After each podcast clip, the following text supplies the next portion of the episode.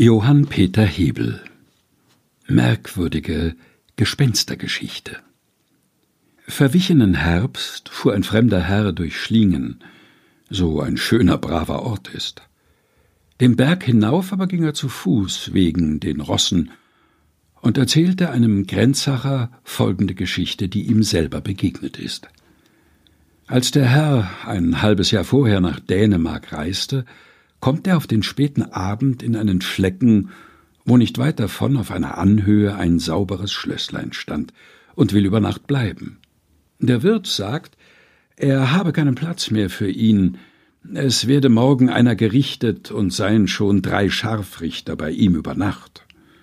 So erwidert der Herr, ich will denn dort in das Schlösslein gehen. Der Zwingherr oder wem es angehört, wird mich schon hineinlassen und ein leeres Bett für mich haben.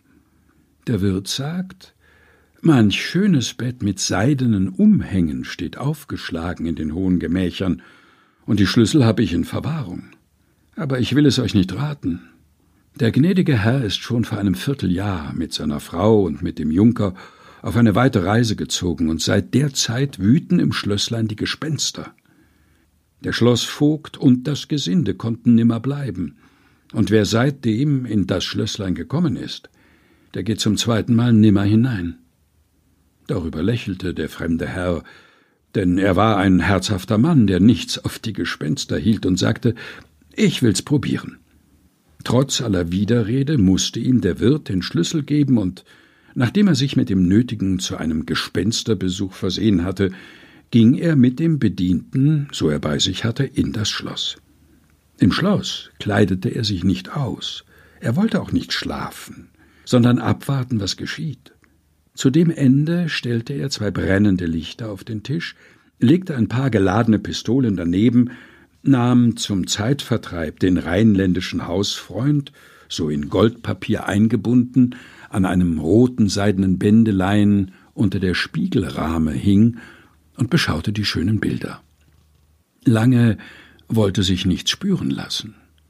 Aber als die Mitternacht im Kirchturm sich rührte und die Glocke zwölf schlug, eine Gewitterwolke zog über das Schloss weg, und die großen Regentropfen schlugen an die Fenster, da klopfte es dreimal stark an die Türe, und eine fürchterliche Gestalt mit schwarzen, schielenden Augen, mit einer halb ellenlangen Nase, fletschenden Zähnen und einem Boxbart, zottig am ganzen Leib, trat in das Gemach und brummte mit fürchterlicher Stimme Ich bin der Großherr Mephistopheles. Willkommen in meinem Palast.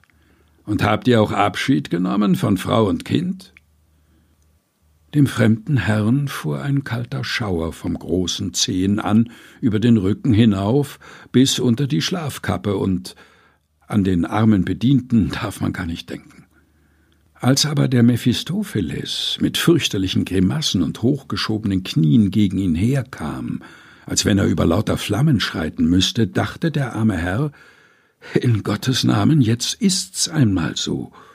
Und stand herzhaft auf, hielt dem Ungetüm die Pistole entgegen und sprach Halt oder ich schieß. Mit so etwas lässt sich sonst nicht jedes Gespenst erschrecken. Denn wenn man auch schießen will, so geht's nicht los. Oder die Kugel fährt zurück und trifft nicht den Geist, sondern den Schütz.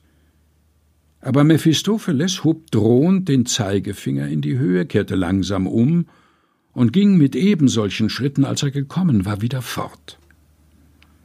Als aber der Fremde sah, dass dieser Satan Respekt vor dem Pulver hatte, dachte er, jetzt ist keine Gefahr mehr, nahm in die andere Hand ein Licht und ging dem Gespenst, das langsam einen Gang hinabschritt, ebenso langsam nach, und der Bediente sprang so schnell er konnte hinter ihm zum Tempel hinaus und ins Ort dachte, er wolle lieber bei den Scharfrichtern über Nacht sein als bei den Geistern. Aber auf dem Gang auf einmal verschwindet der Geist vor den Augen seines kühnen Verfolgers und war nicht anders, als wär er in den Boden geschlupft. Als aber der Herr noch ein paar Schritte weitergehen wollte, um zu sehen, wo er hingekommen, hörte auf einmal unter seinen Füßen der Boden auf und er fiel durch ein Loch hinab aus welchem ihm Feuerglas entgegenkam, und er glaubte selber, jetzt geh es an einen anderen Ort.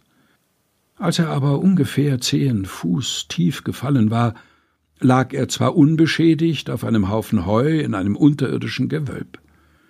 Aber sechs kuriose Gesellen standen um ein Feuer herum, und der Mephistopheles war auch da. Allerlei wunderbares Gerät lag umher, und zwei Tische lagen, gehauft voll funkelnder Rössleintaler, einer schöner als der andere. Da merkte der Fremde, wie er daran war. Denn das war eine heimliche Gesellschaft von Falschmünzern, so alle Fleisch und Bein hatten. Diese benutzten die Abwesenheit des Zwingherrn, legten in seinem Schloss ihre verborgenen Münzstöcke an und waren vermutlich von seinen eigenen Leuten dabei die im Haus Bericht und Gelegenheit wussten. Und damit sie ihr heimlich Wesen ungestört und unbeschrien treiben konnten, fingen sie den Gespensterlärmen an. Und wer in das Haus kam, wurde so vergelstert, dass er zum zweiten Mal nimmer kam. Aber jetzt fand der verwegene Reisende erst Ursache, seine Unvorsichtigkeit zu bereuen, und dass er den Vorstellungen des Wirts im Dorf kein Gehör gegeben hatte denn er wurde durch ein enges Loch hinein in ein anderes, finsteres Gehalt geschoben und hörte wohl, wie sie Kriegsrecht über ihn hielten und sagten, es wird das Beste sein, wenn wir ihn umbringen und danach verlochen. Aber einer sagte noch, wir müssen ihn zuerst verhören, wer er ist und wie er heißt und wo er sich herschreibt. Als sie aber hörten, dass er ein vornehmer Herr sei und nach Kopenhagen zum König reise, sahen sie einander mit großen Augen an und nachdem er wieder in dem finsteren Gewölb war, sagten sie, jetzt steht die Sache letz. Denn wenn er gemangelt wird, und es kommt durch den Wirt heraus, dass er ins Schloss gegangen ist und ist nimmer herausgekommen, so kommen über Nacht die Husaren, heben uns aus, und der Hanf ist dies Jahr wohl geraten, dass ein Strick zum Henken nicht viel kostet. Also kündigten sie dem Gefangenen Pardon an. Wenn er ihnen einen Eid ablegte, dass er nichts verraten wolle und drohten, dass sie in Kopenhagen wollten auf ihn Achtung geben lassen, und er musste ihnen auf den Eid hin sagen, wo er wohne. Er sagte, neben dem wilden Mann, linker Hand in dem großen Haus mit grünen Läden. Danach schenkten sie ihm Burgunderwein ein zum Morgentrunk, und er schaute ihnen zu, wie sie Rössleintaler prägten bis an den Morgen.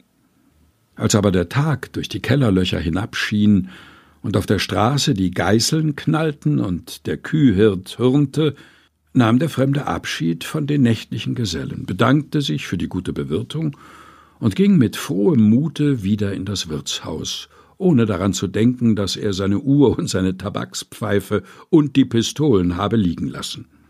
Der Wirt sagte Gottlob, dass ich euch wiedersehe. Ich habe die ganze Nacht nicht schlafen können. Wie ist es euch gegangen? Aber der Reisende dachte, ein Eid ist ein Eid. Und um sein Leben zu retten, muss man den Namen Gottes nicht missbrauchen, wenn man's nicht halten will. Deswegen sagte er nichts. Und weil jetzt das Glöcklein läutete und der arme Sünder hinausgeführt wurde, so lief alles fort. Auch in Kopenhagen hielt er nachher reinen Mund und dachte selber fast nicht mehr daran, aber nach einigen Wochen kam ab der Post ein Kistlein an ihn, und waren darin ein paar neue mit Silber eingelegte Pistolen von großem Wert, eine neue goldene Uhr mit kostbaren Demantsteinen besetzt, eine türkische Tabakspfeife mit einer goldenen Kette daran und eine seidene mit Gold bestickte Tabaksblase und ein Brieflein drin. In dem Brieflein stand Dies schicken wir euch für den Schrecken, so ihr bei uns ausgestanden, und zum Dank für eure Verschwiegenheit. Jetzt ist alles vorbei und ihr dürft es erzählen, wem ihr wollt. Deswegen hat's der Herr dem Grenzsacher erzählt, und das war die nämliche Uhr, die er oben auf dem Berg herauszog, als es in Hertingen Mittag läutete, und schaute, ob die Hertinger Uhr recht geht. Und sind ihm hernach im Storken zu Basel von einem französischen General 75 neue Dublonen darauf geboten worden, aber er hat sie nicht drum gegeben. Johann Peter Hebel Merkwürdige Gespenstergeschichte. Gelesen von Helga Heinold.